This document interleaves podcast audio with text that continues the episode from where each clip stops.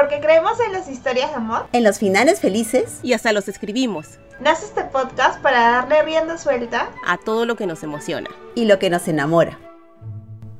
Hola a todos, soy Vic de Libros para Badi y estoy aquí nuevamente muy feliz de reunirme con mis amigas Clau y Lucero porque como todo buen episodio de este su podcast favorito de novela romántica, vamos a hablar sobre uno de los tantos temas que va alrededor de la novela romántica.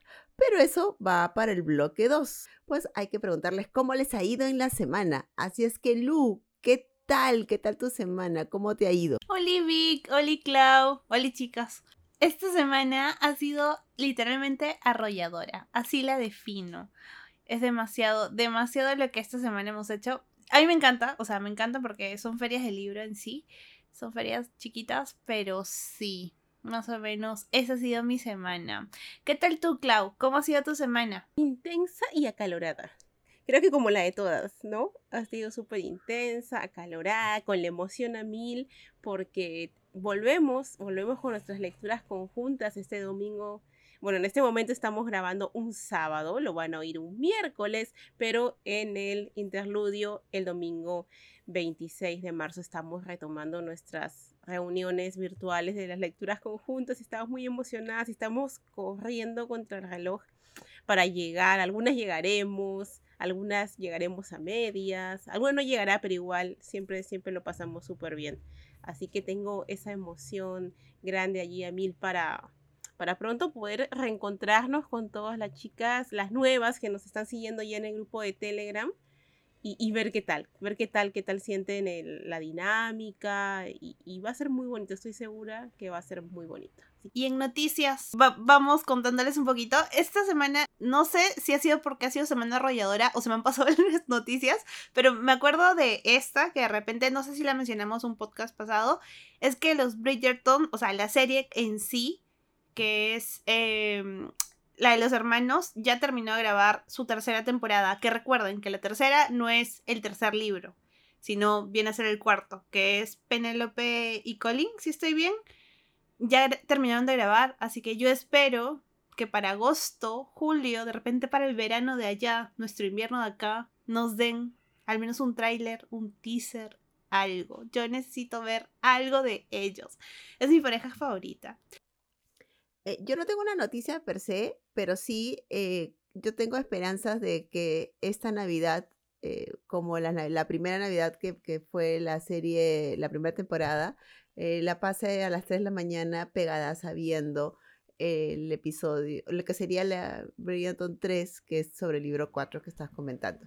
El día de hoy, como comenta Clau, estamos grabando sábado 25 y dentro del, eh, no es una noticia, sino que ha sido una experiencia muy bonita, un intercambio de libros que realizó Crisol, ustedes saben que trabajó ahí, y mi área promovió este intercambio de libros en la tienda diagonal. Eso no es un tema cherry, sino es que fue una experiencia muy bonita porque eh, pensamos nosotros que íbamos a tener que eh, moderar el asunto, pero la verdad que todos fueron con sus libros, con toda muy buena onda, la gente buscando al dueño del libro para poder... Eh, yo al final me he llevado una joyita que estaba buscando, que era El Príncipe Cruel, sin querer, y que también fue después de dos cambios. Eh, una chica fue llevando libros, pero ella lo que quería era regalarlos porque tenía un montón de libros. Y bueno, creo que ha sido una experiencia muy, muy interesante. Y eso es eh, lo que sería pues mi, mi noticia novedad de la semana. Tú, Clau, ¿cómo, qué, novedades nos tienes? Hubo una acotación que le he pasado genial. También estuve en ese intercambio, me, me traje dos follitas y estoy feliz. Ojalá que se repita pronto. Y, y bueno, sobre novedades. Esta semana yo tengo que hacer una confesión. Yo tengo un fuerte, fuerte apego, vamos a decirle, por Richard Armitage, que es un actor que me Norte y sur, amigas. Norte y sur es todo lo que les voy a decir. Enteré en Netflix, vi este, la publicidad de una serie que se llama Obsesión, Obsesión se llama. y me llamó mucho la atención porque tiene, tiene una trama bien, bien rebuscadita. Para, él interpreta a un médico que se enamora de su nuera. Entonces se forma un triángulo amoroso que pero no es una novela romántica, estoy investigando y es una adaptación de una novela que se consideraría un thriller erótico del año 91 y que ya tuvo una adaptación al año siguiente con Jeremy Irons y Juliette Minoche que no la he visto y la voy a pasar a buscar inmediatamente. Entonces me hace mucha ilusión ver a Richard Armitage allí. La estrenan el 13 de abril por Netflix, de hecho que la veré en su momento y la vamos a comentar. Y bueno, así que creo que ya les hemos contado varias cosas, cortamos este bloque y volvemos en el siguiente para entrar en materia respecto al tema central de este, no, de este podcast. Nos vemos pronto, pronto. Hola, soy Claudia Cardoso. Estamos ahora con el segundo bloque de este podcast, su podcast favorito, el de Leo Romántica Perú. En este episodio estamos hablando acerca de los clichés que menos nos gustan. En el anterior episodio hablábamos de los que más nos gustan y allí pudimos conocer lo que entendemos por cliché, que son estos temas que se repiten habitualmente aquí en el tema de las novelas románticas. Vamos a hablarles en este bloque acerca de los que nos gustan menos, que nos seguimos encontrando y nos siguen molestando y a veces hasta nos echan hacia atrás para leer una novela. Así que vamos a empezar con Lucero. Lucero nos va a contar cuáles son esos clichés que, dicen, no, yo no puedo leer esto. Cuéntanos, Lucero. A mí, me encantan que los libros tengan clichés, que las historias sobre todo tengan varios clichés, pero en verdad hay algunos clichés que los veo y soy muy reticente a leer el libro. Y algunas veces ya ni siquiera de entrada no leo el libro. O sea, si ese cliché está, posiblemente casi al 100% no me va a gustar. Les cuento el primero, al que me refiero, es el de infidelidad. Ese cliché para mí no. Yo ya le dije a Victoria, también le he dicho a Clau, o sea, mis, mis este, personajes eran tóxicos, mafiosos, peligrosos, pero infieles no son. Y es como, e, es lo que menos me gusta en una historia. Y para leer algún libro que tenga ese cliché es por varias razones, eh, sobre todo si sigo la autora. O sea, si por ejemplo Lisa Kleypas escribiese algún libro que tuviese ese cliché, lo leería. O Sarah McLean, y ese es el caso del ejemplo que les voy a dar. Eh, el libro que yo leí con este cliché, que de por sí no, no leo libros donde hay, o sea, si mi, o alguna amiga o algo me dice, me recomienda y me dice, ah, por si acaso hay esto, eh, no lo voy a leer. Pero era Sarah McLean. A mí me encanta cómo escribe Sarah McLean. Ese es un, libro de romance histórico. Se llama El Día de la Duquesa. Eh, que está en español. Es de Sarah McLean. Y es el tercero de una serie. Eh, ya les digo que esto no es, no es spoiler que, que, sea infiel y demás, porque está desde el inicio del libro y desde el inicio de la serie, en verdad. Eh, desde el primer libro te enteras que el desgraciado maldito de Malcolm ha hecho algo. y, la trata horrible, horrible. Para esto, Malcolm, Malcolm es el duque o el personaje principal de esta serie. Y la fregó. O sea, en verdad fue. Tiene, tienen dos cosas esto, toda la infidelidad. Es la infidelidad y la falta de comunicación. Cuando se unen esos dos clichés, Alan, yo no puedo, pero dije Sara, voy a leerlo. Yo no podría perdonar esas cosas. La cosa es que la protagonista, eh, después de que se entera de todo lo que pasa, sucede esto del malentendido, él le engaña, porque le engaña ella se va de, Inglaterra y se va a Estados Unidos. Vuelve mucho tiempo después a pedirle el divorcio y decirle, ¿sabes qué?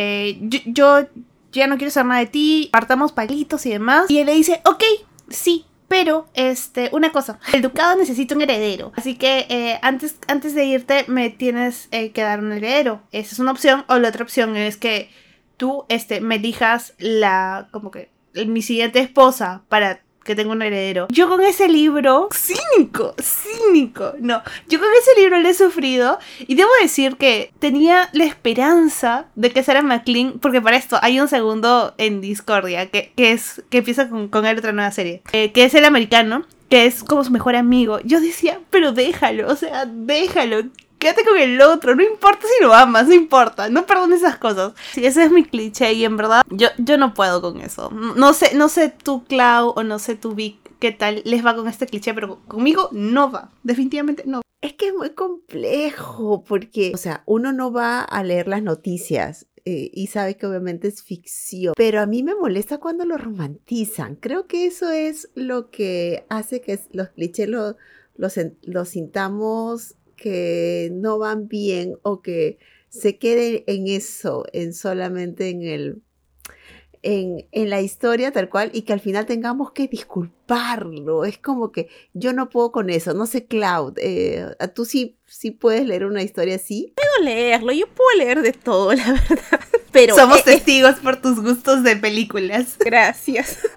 es tal cual lo que, lo que menciona Victoria y eso lo comentaré más adelante cuando me toque hablar acerca de mi cliché, pero el problema es cuando se romantiza. Y en una novela romántica te corre muchísimo el riesgo. O sea, cuando hay estas cosas polémicas, triángulos amorosos que lo hablábamos en el episodio anterior, que a mí particularmente me gustan cuando está bien trabajado, o ahora que dice Lulo de, de la infidelidad, puede ser interesante cuando se trata bien, se trabaja bien y sobre todo no se romantiza ni se disculpa por un hecho o por el otro. Entonces creo que ahí es interesante porque no dejan de ser aspectos que vemos todo el tiempo es normal, son conductas humanas, están mal, pero ocurre. Y, y, tú, Vic, por ejemplo, creo que no vas a hablar de tu cliché. También es algo que te molesta mucho y al mismo tiempo podrías aceptar si tuviera estuviera bien, bien adecuado a la trama. Claro, depende mucho cómo te lo planteen. Y en mi caso, en el, sobre todo porque siento que es un cliché que lo mal han usado es el instant love. O sea, no es que no me guste sino es que no me lo creo. O sea, partiendo del hecho de que yo sé que estoy leyendo una historia de ficción absoluta y que los personajes no existen, la historia es creada bajo la eh, la premisa del autor o de la autora. Sobre todo en novela juvenil, usaron tanto este cliché. El chico, que normalmente es hermoso, maravilloso, una cosa de locos, y viene esta chica, nadie se cuenta de ella, y ellos se miran, y es como que, ¡Bum! ¿no? Fuegos artificiales, y, y es que me cuesta tanto creer que alguien conozca a alguien y en la siguiente media hora es el amor de su vida, puede cruzar los mares, los océanos, eh, puede poner en peligro la estabilidad emocional de su familia y de todo. Entonces, no lo creo. O sea, me cuesta mucho creer y lo han mal usado. el instant love funciona mucho probablemente en algún otro tipo de, historia. La juvenil romántica de la de los últimos años Wattpad está reventando de este tipo de romance. Lo hace como que parte de. Entonces, no me gusta cómo lo tratan. Siento que voy pasando las páginas y no me cuentas nada. Solamente ella babiando por el tipo, el tipo muriendo de amor por ella. Y es como el mundo no gira en que ustedes dos estén mirando pedazos de sopencos. Entonces, yo como no puedo con eso. Eh, como referencia, que es el último libro que literal casi lo tiro por la ventana, eh, hasta que nos quedemos sin estrellas de Igna Rubiales. Yo no lo quería leer, le soy sincera, pero veía tanto por por Instagram que todo el mundo amaba la historia y que era una cosa. Y cuando me empecé a encontrar con una historia tan absurda, simplemente no puedo. Me he encontrado con historias de Isa Los buenas, sí, pero normalmente no es en romance juvenil y los pocos que se los he creído eh, ha sido autoras pues que, que tienen muchos años escribiendo como Sarah McLean, como en el caso de Romántica, como Lisa Claypad, a, a la misma eh, Julia Quinn, creo, claro, es romance histórico, eran otros tiempos, puedes creer ciertas cosas porque la sociedad te lo permite, pero no sé, siento que por ahí no va. Tú, Clau, ahora sí, saque esa espada y despáchese. No, no, espada tampoco. Saca los nunchakus o algo así. Que tiene que ver un poco también de qué manera se lleva, si es acorde a la trama, si sientes que es totalmente gratuito, si, si simplemente se abusa del recurso. Creo que es el gran problema con los clichés. No, hay, no creo, me atrevo a decir que no hay cliché propiamente malo. Los clichés son buenos, son interesantes y siempre va a haber alguien a quien le guste determinado cliché, así tú lo odies. Va el tema de, más allá de si te gusta o no, de qué manera está trabajado y si es adecuado o no para la trama. En mi caso, yo no sé si se va, va a parecer muy largo, pero no me gusta el cliché de protagonista masculino que arrastra un trauma o un secreto terrible de su pasado y que lo usa como excusa para portarse horrible con la pro. Ya, lo tengo, tengo que ir al indecopia ahí para patentar. No lo soporto, me vuelve loca. No sé por qué. A mí me gustan los personajes torturados. Yo soy un poquito ahí medio masoquista. Siempre creo que cuando un personaje es demasiado bueno, o ella también si es demasiado buena, o al revés, si son demasiado malvados, no me los creo yo necesito matices. A mí, para mí las historias, eh, no importa el contexto, la trama exactamente, que sí, claro, yo las disfruto, pero siempre mi mirada va a estar en los personajes. de repente porque escribo, no sé. Siempre lo que más admiro en un autor es su capacidad para crear personajes creíbles y eso incluye mostrar los matices de un ser humano, por muy ficción que sea, porque tú me estás hablando de gente que, aunque sean parte de ficción, son gente no son alienígenas, es gente. Entonces yo quiero ver rasgos humanos en esos personajes. Yo, yo quiero ver personajes torturados, personajes que sufren, personajes que se equivocan. Pero este recurso de repente es porque está muy, muy explotado. Ya se, se han ido un poco en YOLO a veces eh, los autores. Y está este tema de que este protagonista que viene arrastrando un trauma, que lo han tratado mal, que le han pasado cosas terribles y que normalmente a tipos como lector te provocaría una enorme empatía porque está sufriendo un ser humano y lo lamentas, de pronto te lo presentan como que es perfecto, maravilloso. Su único problema es que tiene el trauma. Y como tiene su trauma, puede hacer lo que le dé la gana. Puede tratar a la protagonista como zapato viejo, siempre y cuando 15 minutos después le diga que la adora y que es preciosa. Ay, tiene que ser millonario, porque eso también da punto. Si, si es millonario y es guapo y tiene helicóptero, entonces está todo bien. Me cuesta mucho creerlo y me, me enfada. Me enfada cuando se romantizan esas conductas, porque tú muéstrame este personaje malo, torturado, cruel, que tengo que hacer pues el apunte de que en Dark Romance no me molesta, pero si me lo presentan en una historia contemporánea, como un romance normal, digamos así, en una erótica, en un juvenil, un new adult, hasta una histórica, no, no me, no, no puedo, me desespera, me desespera mucho, no me gusta, o sea, no, no, no veo de qué manera podría justificar el abuso porque a ti te trataron mal en algún momento de tu vida. O sea, terapia. Terapia, amigos, por favor. Y las mujeres no somos el centro de rehabilitación de ningún hombre. No sé si lo dijo la gran Julia Roberts, creo que sí fue ella. Y si no me, me corrigen después pero es una gran, gran verdad. Y bueno, el primer libro que se me ocurre fue 50 sombras de Grey, que supongo que me van a odiar mucho quienes sean fans, pero no, no pude y lo leí. O sea, es que ni siquiera lo hablo porque lo conozco de oída, sino que lo leí, lo leí todito. Y a mí Christian Grey me parece un buen personaje. Pero si me lo das en un dark romance o si me lo hacen en un thriller y él es el asesino y termina preso. O sea, si, me lo quiere vender así está todo bien. Pero si me quiere decir que esta es su gran historia de amor, no no, no hay forma. Es una amiga, date cuenta, eh, por ahí no es amiga, amiga corriendo. hay un semáforo ahí. Yo, yo soy Ana y por muy, muy, muy, este, muy guapo, millonario, cuarto de placer, biblioteca, lo que tú quieras. O sea, no, Serena podría, no podría, me vuelvo loca. No puedo, no puedo. Y, y yo entiendo que, que lo pasa horrible y todo lo que tú quieras, pero no se puede construir una relación sana sobre él. Y yo sé que es ficción, pero también no deja de ser, tú me estás contando la historia de dos seres humanos que se enamoran, por muy ficción que sean, pues no, no, puede haber esa base. Yo, no, yo al menos no lo considero creíble, o en todo caso, desgraciadamente sí es creíble, pero esa clase de relaciones creo que es las que nadie pondría como un ejemplo, jamás. Así que, y me dio mucha pena porque yo incluso me dio penita a él un poco cómo sufre y el final, sí, para quienes lo han leído, es un poco, es un poco triste. Y tú dices, escucha, de repente a lo mejor pasa algo. Entonces agarra el, el segundo, acá, acá algo va a pasar, va a haber un giro de tuerca. Y, y de repente, 10 páginas, no, no, amigas, no. Entonces ya no lo seguí. Y, bueno, creo que ese sería mi, mi gran, gran, gran ejemplo de, de no, no, no es buena idea. Y evidentemente me he puesto intensa porque me enfada mucho. Así que por favor, alguien que intervenga. Intervengo yo. Diciéndote que yo me sentía muy identificada. Y es como una autora que a mí me encanta. Que me hizo eso con un libro.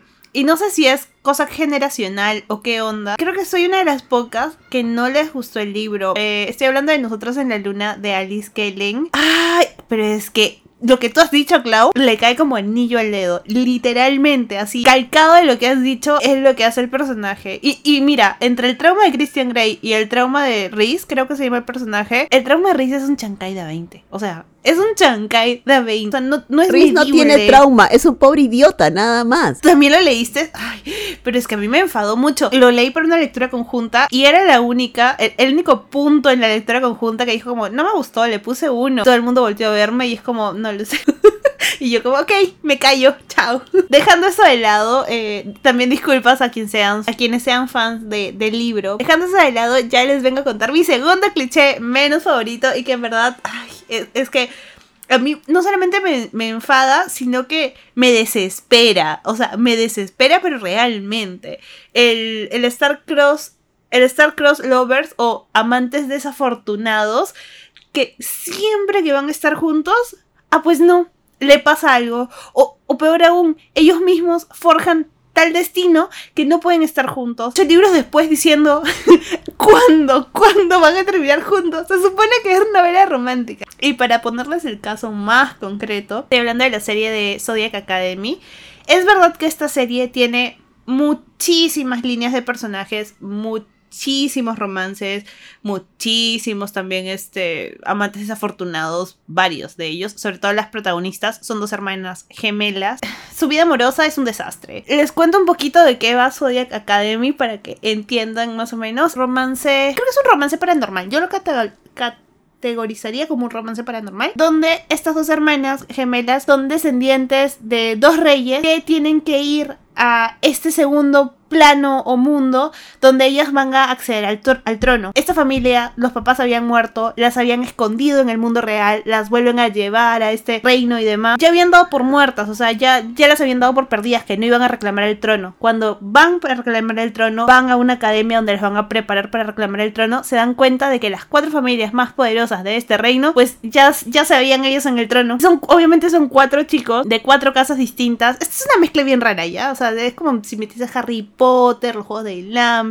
Metes todo. Las autoras no se enfadaron en meter todo. Y todos los clichés los tienes en ese libro. Y sucede algo en particular con una pareja de una de las eh, protagonistas principales que tiene este cliché de amantes desafortunados. Lo peor, lo peor es que se, los, se lo explican como que en, el, en, uno de los libros y le dicen, ¿saben qué? Cuando surge tu pareja predestinada, si la niegas, pues te fregaste, la negaste para toda la vida.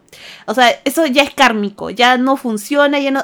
Y yo estoy sufriendo, voy por el octavo, octavo libro y estoy tan cansada cansada de que no termine. Y para colmo iban a hacer ocho libros. Pues no, las autoras dijeron, vamos a hacer la de Cassandra Clare.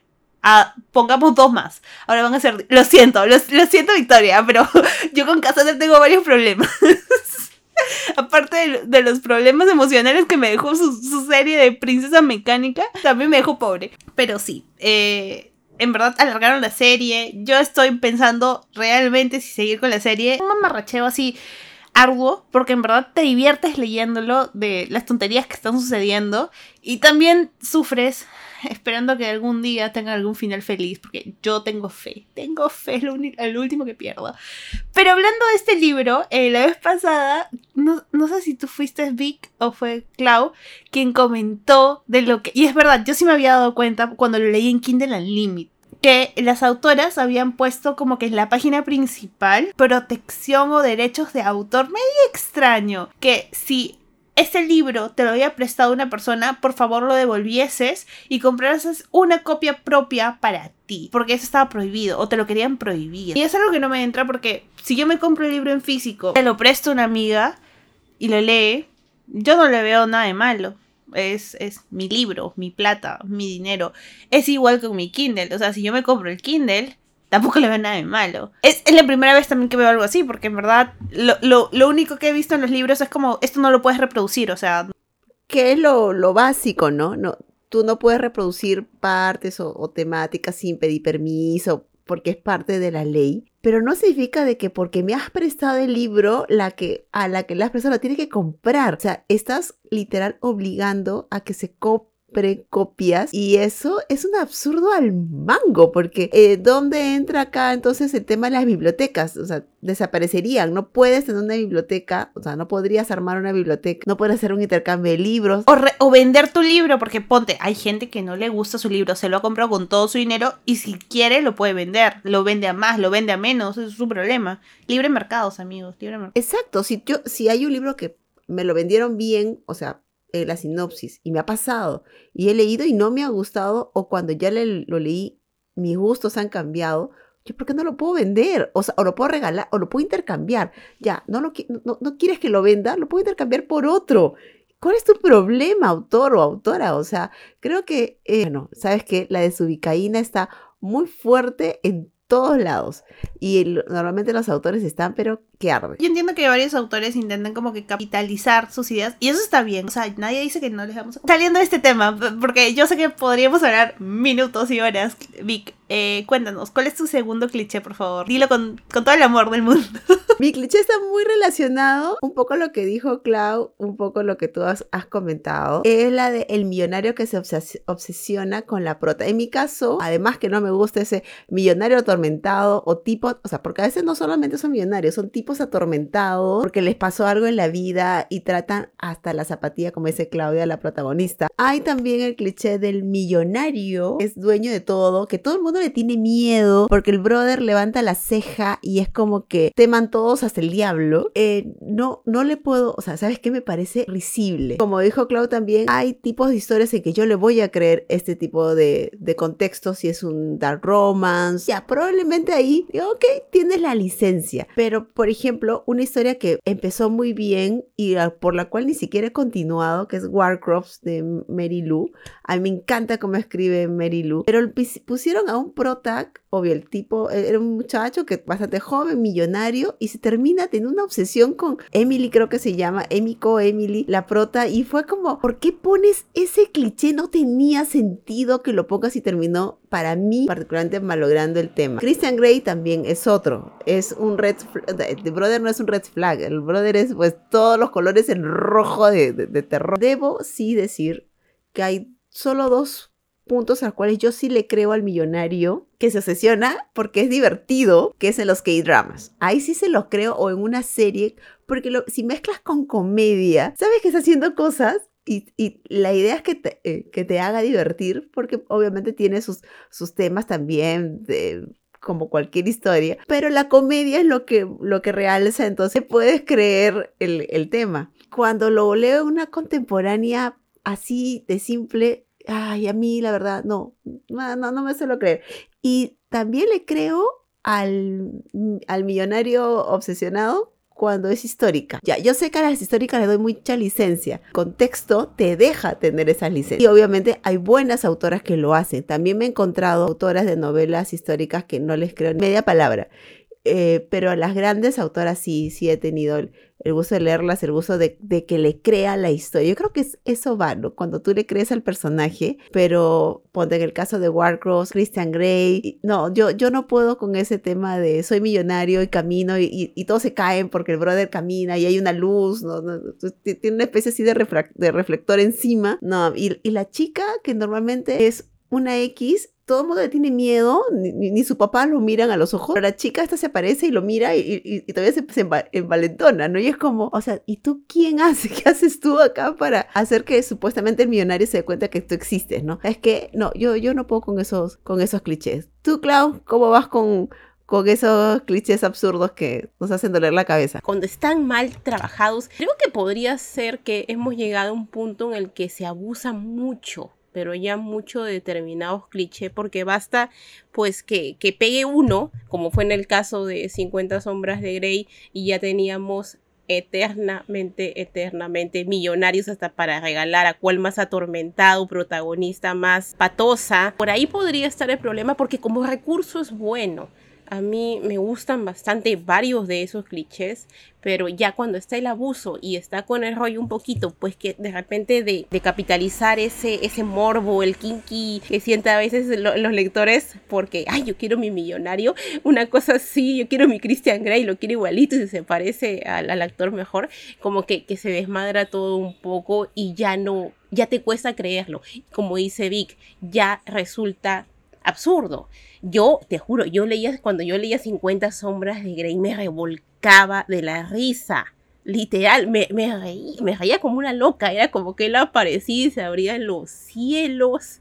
Y cuando le, le hablaba a ella y le hablaba a la diosa interior, y yo estaba, no, no, era, era una locura, era una locura. Y, y bueno, a entiendo que haya pues personas que lo hayan disfrutado y me parece genial, pero visto desde mi óptica no, no, no, no, no se sustentaba como para poder disfrutar, porque sí hay este, personajes así, particularmente en histórica, porque la conducta de, esta, de estos hombres, eh, la verdad que en el siglo pues 21 no cuela, no cuela nada. Eh, yo quiero hablar de mi segundo cliché, porque ustedes han hablado ya de dos y me falta uno, y creo que sería Otro cliché largo. Protagonista que chantajea a la protagonista aprovechándose de alguna necesidad que pueda tener ella económica o afectiva, generalmente económicas, por lo menos en las novelas que yo he leído, iba por ahí la cosa. Creo que es evidente por el anterior cliché y por este que me molestan las relaciones de abuso en general, no me gustan. Ese es, ese es mi gran, gran, gran problema. No me molestan tanto los clichés en los que se repiten determinadas cosas, eh, acontecimientos, casualidades, eso es normal.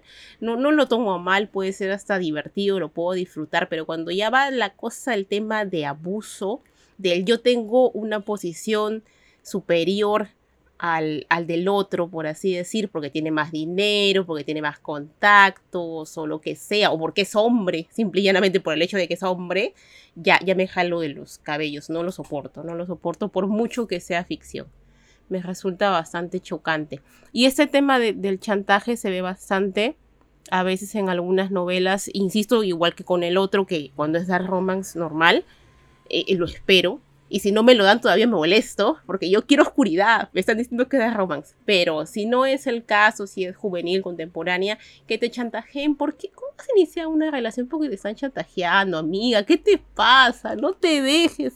Es horrible. Denúncialo. Amiga, denúncialo. Hay tantas maneras de denunciar a la gente. En la época de las redes sociales, ¿tú te imaginas que un millonario te venga a chantajear así. Grábalo, súbelo al Instagram. Hay tantas cosas que puedes hacer. ¿Por qué te vas a dejar y te vas a quedar callada? Y después todavía te vas a enamorar porque, ojo, en el fondo no es buena gente. ¿ah? Él es un pan de Dios sino que no se nota. Ayuda a la caridad. Y eso me da más cólera, porque después dice, y empieza a descubrir, lo empieza a tratar, a tratar y descubre que es bueno, le da dinero a los pobres y a los niños. Y todo lo hace de manera anónima, por supuesto, porque es un hombre muy macho, muy bueno y no quiere que todo el mundo sepa ni hablar. Así que lo hace de manera anónima y trata muy bien a sus empleados y trata muy bien a la gente y los arcoíris se abren cuando él pasa, pero a la única que trata como basura es a ti y te quedas. Entonces, amiga, no. Algo está muy mal aquí. Y a veces también te da la impresión de que el problema más que él, que en fin hay gente mal en el mundo, eres tú, amiga anda, busca terapia, no aguantes eso. Mi problema creo que van por allí. Y es algo que me enerva mucho, particularmente cuando se romantiza. Creo que mi gran problema es, es ese. Eh, el romantizar esto. Eh, porque un personaje así como tercero en discordia es fantástico. Un personaje así que de pronto pues tiene un, un, un choque se me ocurre ahorita yo antes de ti. No es romántica, pero generalmente la asociamos con romántica, por ejemplo. Y el protagonista era un hombre horrible. O sea, tú te enteras después de que en realidad Will no era una buena persona. Hubo un momento en que era un hombre muy egoísta, era hasta cruel, rencoroso, pero tienes este, esta cosa terrible que le ocurre, que lo deja totalmente inmovilizado, este, a merced de los cuidados de los demás, y llega esta chica que hace que se replantee todo, y él cambia totalmente como persona, como lo hacemos todos cuando nos vemos en situaciones muy feas cuando maduramos, y tiene sentido si él hubiera sobrevivido, y esto no creo que sea un, este, un spoiler porque yo antes de ti, por favor, creo que hubiera podido resultar. Ya no era la misma persona él en absoluto que empieza en la historia. Pero aquí es, a veces en estas historias simplemente dicen, es así, él es así. De pronto se da cuenta de que está perdidamente enamorado porque esta chica es maravillosa y extraordinaria. Y continúa siendo así nada más que se casa con ella. Y le dice que la quiere mucho. Entonces eso a mí no, no me cuadra, no me cuadra y, y eh, quizá el problema de mi parte sea eso. No me gustan las relaciones en las que hay un abuso de por medio y no encuentro manera de excusar algo como eso dentro de una novela romántica. Ya ves que me pongo intensa nuevamente, ¿no? He amado este bloque. Yo, pido un episodio más porque hablar aquí es catártico. Claro, hablar es, catártico. Te juro. Yo necesitaba decir estas cosas. Yo me acabo de dar cuenta. Gracias, Clau. Gracias, porque. no me tiren tomates a mí cuando me vean en la calle, por favor. Yo lo que creo que vamos a necesitar es un episodio para hablar sobre los triángulos amorosos mal tratados, mal hechos en la novela romántica. Próximamente en su podcast favorito. Definitivamente va a entrar ese tema porque en verdad hay, hay cada triángulo amoroso uno más loco que el otro. Y, sabes que, Clau, ya para la otra sueltas nombres ya, porque acá no nos vamos a poner este finitas. Listo. nos cerramos este bloque que ha estado intenso y sobre todo ha sido catártico. Yo creo que es lo mejor que nos puede pasar a nosotras como podcasteras. Así es que dos segundos más y nos vemos en el siguiente episodio. Suscríbete a nuestras redes sociales. Nos encuentras como Leo Romántica Perú en Facebook, Instagram, YouTube, Spotify, Anchor, Apple Podcasts, Google Podcasts e iVoox Podcast. Bueno, bienvenidos a este tercer y último bloque, mi bloque favorito, así, de la vida. Les cuento un poquito eh, de qué va este bloque, pero les voy adelantando igual de qué vamos a estar hablando en el próximo episodio.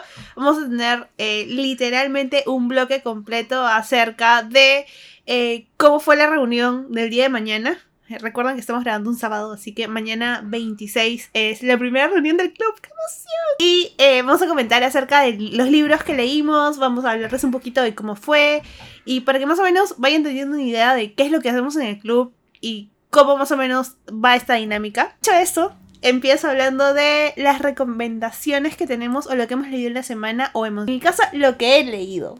Y, y, me van a perdonar acá, pero yo voy a ser la intensa de este bloque porque estoy muy feliz con mis lecturas esta semana. Ha sido lo mejorcito que creo que he leído en el, en el año. Así ya, definitivamente de lo que he leído en el año. Eh, empiezo con un libro que lo encontré en Kindle Vela. No sé si ya saben qué es Kindle Vela. Es como la versión de Wattpad, pero de Amazon, porque obviamente el gigante de Amazon no se pudo quedar atrás. Y lo que estaba haciendo, por lo menos con autores de Estados Unidos, es decirles, ok, creen como que una, una historia y la van publicando por capítulos. O sea, el mismo proceso de Wattpad, pero en Amazon. Y esta historia sale de ahí, solo que ya terminó y la autora lo compiló todo en un libro y lo puso en Kindle Unlimited. Y esa fui yo, fui corriendo a leerlo porque me encanta. Y estoy hablando de Harper L. Wood. Y publicó The Coven. Es una mezcla extraña entre Buffy la Casa Vampiro y Sabrina, pero esa Sabrina de Netflix. Les cuento un poquito. Eh, la protagonista de este libro es una bruja pero es una bruja un tanto distinta a lo que suele haber porque es hija de dos líneas de brujos. En este mundo existen las brujas y tienen como que siete categorías. Ella ha nacido eh, gracias a dos de estas categorías y es un problema. Eh, nadie, nadie ha debido de nacer de una de las categorías que ella nace. Es demasiado entretenido porque hay mucho drama, mucha angustia, mucha tensión. Eh, para mí es un romance paranormal con Dark Romance, porque el personaje masculino literalmente es el villano de la historia, pero se, o sea, es el villano. Literalmente, no, no es como que ah, se, le, se le quebró la brújula moral. No, no, no, no. Es que nunca la tuvo. Bueno, aquí vengo con mi segunda recomendación, que vengo a perdonar, pero acá yo vengo de intensa. Eh, es un fanfic. Eh, hace tiempo que no leía fanfics, en verdad, hace tanto tiempo. Es un fanfic de Harry Potter. Eh, yo debo decir que yo, hasta donde leí Harry Potter, que fue hasta el quinto libro, o bueno, yo escuché todos los audiolibros de Harry Potter, yo estaba muy disconforme con cómo esta señora tenía sus parejas. o sea, los chips que ella formaba. Puedo, puedo decir, eh, que la, la, JK definitivamente sabe armar un mundo en cuanto a sus libros. Hace maravillas, o sea, la extensión del mundo mágico, la explicación de cómo funciona y todo lo demás, maravilloso, 100 puntos. Ahora, sus personajes, Harry Potter, insufrible. Yo nunca, nunca me gustó. Él ha vivido gracias a, a Hermione y, sus amigos y, y demás, porque en verdad a mí no me cae bien el personaje. Sé que es una saga que muchos han crecido, así que discúlpenme, discúlpenme si, les molesta, pero bueno. Uno de los chips que creo que varias eh, personas que son fans de la saga les quedó inconforme fue el de Hermione. Hermione termina con, con Ron, con Ron Weasley. Para esto, esto ya no es spoiler, amigos. Eso terminó hace. Ah, hubo películas todavía. ¿ah? Terminó en 2012, 2011, la última película. Así que no, no es spoiler. O sea, en el libro en sí, Hermione termina con Ron. O sea, el extraoficial, el que muchos, muchos del fandom quieren, es que hubiera quedado Hermione con Draco, Draco Malfoy. Entonces, a ese chip se le llama Dramión. Y este fanfic es un Dramión. Y es tremendo Dramión. Así empezó Cassandra Clare, déjenme decirles. Continúa, corazón. De, otro tema. Tenemos otro episodio para Cassandra.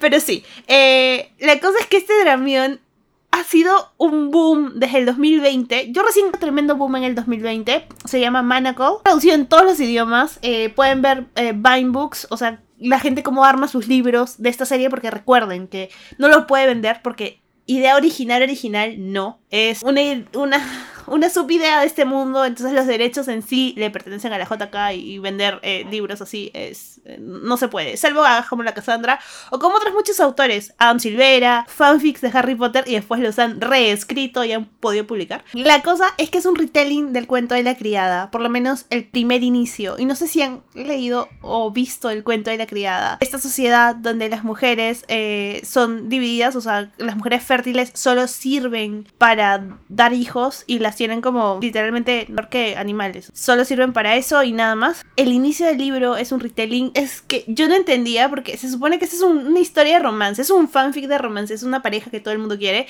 Yo decía, ¿qué estoy leyendo? Porque una amiga me lo recomendó y me dijo, tú, que te gusta el dark romance, lees. Llegué al capítulo 7, que creo que es donde pasan una de las escenas más fuertes. Yo decía, pero esto no es romance, o sea, tú, tú me has venido a engañar.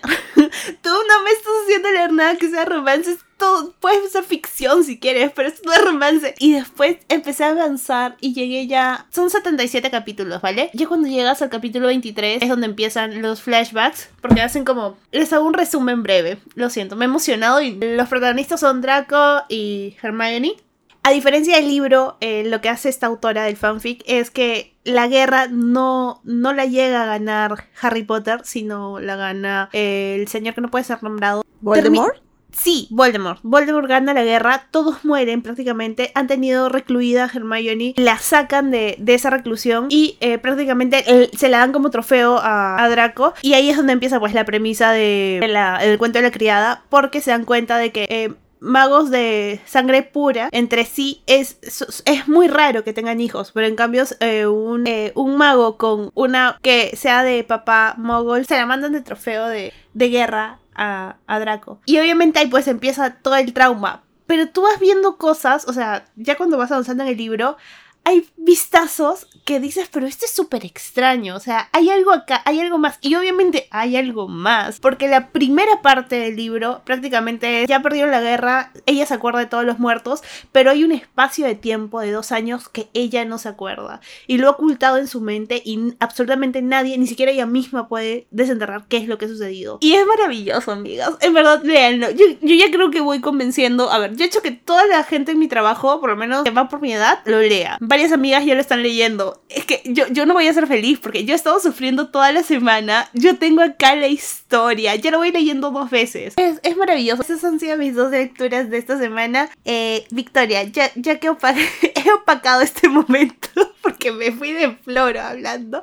Me encanta. Eh, ¿Sabes qué? Este ha sido el, el episodio de ustedes dos. No, Claudia se llevó los, los, honores. Yo te he visto, Lu, eh, para los que te siguen en, en redes sociales, en Instagram, has estado bien intensa con esto de Manaclet. Y la verdad no entendía mucho de qué iba, porque con esto de que he estado me, media mal de salud, entonces decía, ¿qué, cosa no lo entiendo? Y dije, bueno, ya me irá a contar, decía, ¿de, dónde ha salido?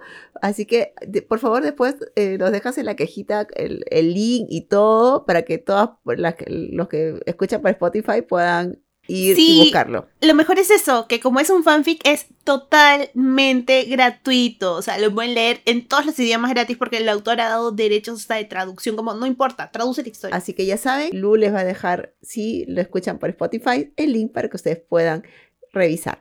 Bueno, eh, en mi caso, en estos momentos que es sábado, estoy un poco más de la mitad de canciones de amor y de guerra. No sé si voy a llegar completo con la historia para la reunión de mañana 26. Ustedes están escuchando el, episodio el miércoles 29. Pero voy a hacer todo lo posible por, por, terminarlo. Y hablando de los clichés, pues terminé de ver por insistencia también de Lucero Vargas aquí presente, es Proposal Business o una propuesta laboral. Me he divertido mucho y ahí tienes el cliché del millonario que se termina enamorando de esa chica que está más loca que una cabra. Y es muy divertida. Eh, son dos episodios tiernos, lindos, con, mucho mensaje también de, de no, no, me gusta decir la palabra superación, pero sí de que porque las cosas se estén yendo mal, ¿por qué mi trabajo no se va a valorar? Creo que es una de las cosas que yo rescato mucho de esta historia, por todas las situaciones que los que han visto la serie ya entienden de a qué voy, los que no han visto en serio vayan, es que la prota defiende mucho su chamba, defiende mucho su intelecto, defiende mucho sus, eh, sus logros laborales, independientemente de que por situaciones que ella eh, eh, propuso o que pasaron, eh, la solución sería renunciar. Ella dice que no, o sea, y lo defiende con uñas y dientes, y eso me gustó muchísimo, porque normalmente siempre es, ah, ya, ¿sabes qué? Mejor me voy. No, ella lucha hasta el final, y eso es lo que a mí me encanta de esta serie. Además que eh, las situaciones, como les digo, tiene mucha comedia, tiene mucho drama, y el día de mañana 26 o el domingo 26 para que ustedes lo escuchen, ya estaré viendo los dos últimos episodios de Curso Intensivo de Amor. Yo no sé cómo puedo soportar el, verlo por episodios, pero lo voy a terminar de ver, así que seguro voy a tener algún bajón emocional cuando ya esté en la reunión del día domingo de la tarde. Y si eh, es la primera vez que ustedes escuchan el episodio eh, o este, o, este mm, eh, podcast, tenemos su club de lectura, nos reunimos el último domingo de cada mes y ya ha pasado nuestra primera reunión, así que hablamos del pasado, del futuro, estamos en multiverso. Clau, cuéntanos tus recomendaciones, lo que has leído. Ahorita estoy con este con una boda entre extraños que también es una de las, nuestras novelas del mes. Mañana, siendo hoy sábado, como dice Victoria, siendo hoy que grabamos sábado, estamos este Ah, venimos del pasado, venimos del pasado a traerles cosas y mañana vamos a estar en nuestra primera reunión después de, un largo parón y Lisa Claypas, como ya les hemos contado, es este, una de es nuestras más, más queridas autoras y vamos a leer sus novelas en orden cronológico según fueran publicadas. Vamos a empezar ahora con Una boda entre extraños, la estoy disfrutando mucho, me falta nada, así que voy a llegar con todo fresquito mañana para poder comentarlo. Lisa siempre es una apuesta segura y es muy lindo estarla leyendo con una de sus primeras novelas y ver las diferencias tantos años después, porque ya creo que han sido más de 30 años y es increíble cómo, cómo ha evolucionado y cómo ha ido definiendo su estilo. También terminé de leer, este, de escuchar en realidad, porque soy una gran fan de, los audiolibros, eh, Los Crisantemos, que es un cuentito muy corto de, de Steinbeck, se lo recomiendo un montón.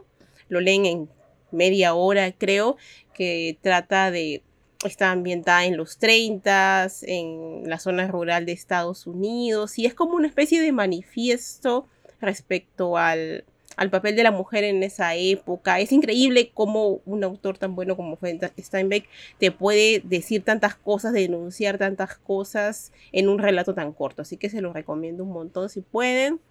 Y respecto a lo que he estado viendo, voy a ir con una de mis recomendaciones, así que no tiene nada que ver con, con la novela romántica, pero es lo que yo soy, no puedo evitar. Tenemos El Estrangulador de Boston, que lo han subido así, todo así bien bonito, bien, bien romántico el título. Romántica ella. Sí, bueno, entre eso y, y, las crónicas del caldo, o sea, estamos maravillosos. Pero de verdad, es muy interesante. Si les gustan los dramas de época, si les gusta Kira Knightley, que fue una de las Lizzie Bennett más, más queridas, ella protagoniza esa historia junto a otra actriz muy conocida que si han visto La Edad Dorada, es este Gladys, si no me equivoco, una de las protagonistas de La Edad Dorada también aparece aquí y está, está, basada en un caso real. Es muy interesante porque hubo una serie de asesinatos en Boston en los años 50, 60 y están estas dos periodistas con todos, todos las cosas con las que tenían que luchar en la época siendo mujeres en, entonces. Es súper interesante porque vemos su vida familiar, cómo son tratadas en el trabajo, cómo se les desprecia, cómo tienen que luchar para que dejen de dar las asignaciones de probar las planchas y, les den de verdad buenos casos y, y se obsesionan ellas con esto y tienen mucho que ver en su resolución. Así que está en Stars y está muy, muy, muy interesante. Esa es mi gran, gran recomendación de hoy. Tenemos recomendaciones, nos hemos despachado bien con los clichés, nos hemos despachado tanto que creo que va a haber aquí una continuación. Ya nos contarán qué les han parecido. Desde luego, estas han sido nuestras nuestras opiniones totalmente personales, eh, compartidas con mucha, con mucha gana, con mucho respeto por quienes sí les gustan. Este podcast no se responsabiliza de, la, de, lo dicho por las podcasteras. Eh, me encanta, me encanta cuando dicen esas cosas. Yo me siento con la conciencia tan limpia. lo amo. Es el mejor disclaimer. Ah, cosas, perfecto. Ponemos abajo ese, ese cintillo ya, por si acaso. Así que nada, muchas, muchas gracias. Como siempre recibimos su retroalimentación. Estamos encantadas de saber qué le ha parecido el podcast, qué sugerencias tienen para próximos episodios. Y nos vemos muy, muy pronto. Por mi parte, adiós. Hasta el próximo episodio. Vic, Lu, como siempre, un placer. Pero antes, eh, tenemos una invitación súper breve de invitarlas. Posiblemente ya se pierdan la reunión de mañana, pero les queda la reunión de abril, que va a ser igual el último domingo.